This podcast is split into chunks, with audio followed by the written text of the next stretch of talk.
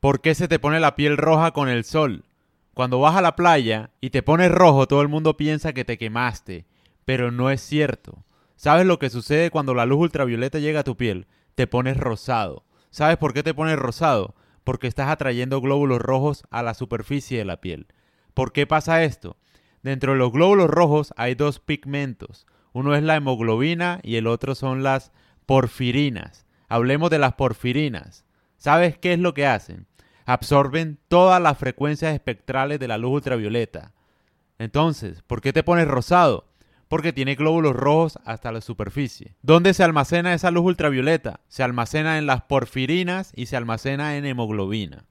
Un dato poco conocido, la hemoglobina tiene cuatro áreas diferentes donde se absorbe la luz.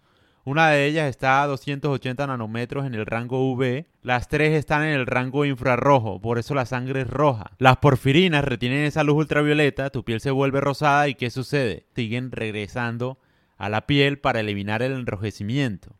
La mayoría de la gente piensa que las quemaduras solares son malas, pero solo son malas si tienes anemia. Aquí está un dato Loco, cuando comes, ¿sabes por qué la sangre se desvía hacia tu intestino? Por exactamente las mismas razones. Cualquier lugar donde la luz se libera a una superficie, la siguen los glóbulos rojos. ¿Por qué? Porque estamos diseñados para recolectar esa luz ultravioleta para hacer funcionar nuestro sistema. Necesitas del sol para vivir. Dile eso a tu dermatólogo.